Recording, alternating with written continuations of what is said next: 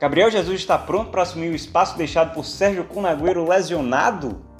É disso que a gente vai tratar no episódio de hoje aqui do Marinho FC.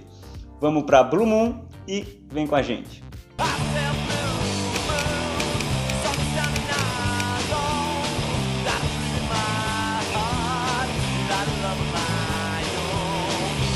Sejam todos bem-vindos e bem-vindas. E para começar, como de costume, a birita do dia.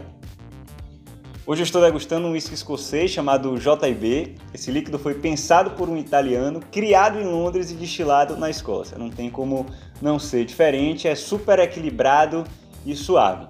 É uma, uma pedida ótima para quem quer começar a beber o whisky, eu super recomendo.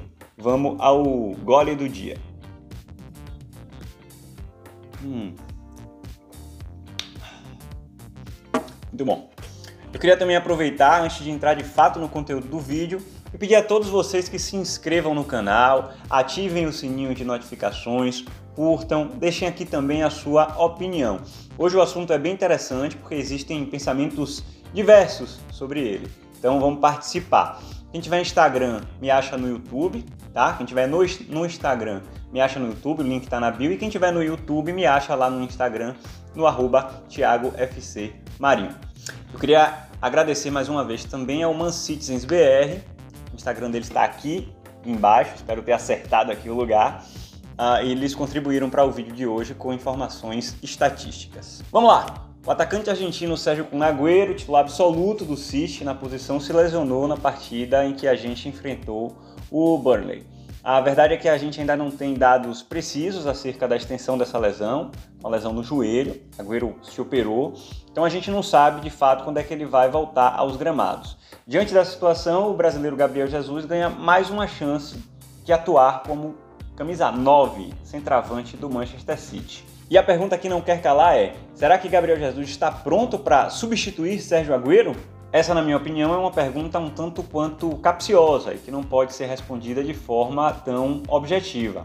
Mas, objetivamente, se a gente precisasse respondê-la, não dá ainda para Jesus preencher uma lacuna do tamanho que é a lacuna deixada por Sérgio Agüero.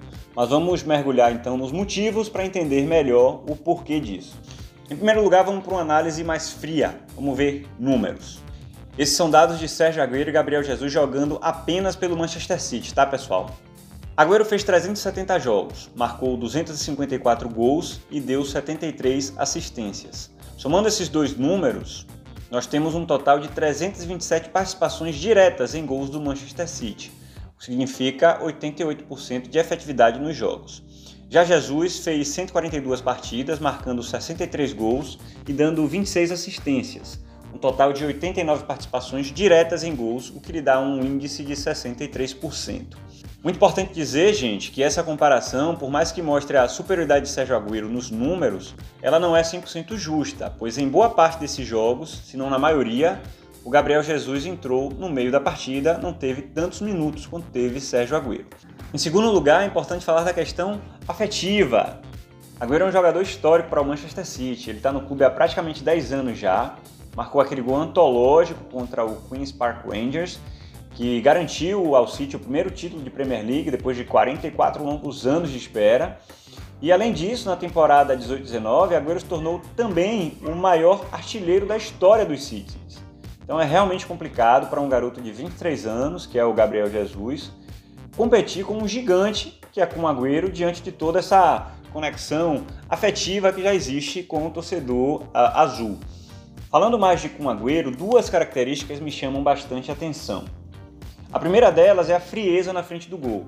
Obviamente, isso se conquista com a experiência e é um ponto em que Gabriel Jesus ainda deixa a desejar. Vai evoluir, mas deixa a desejar.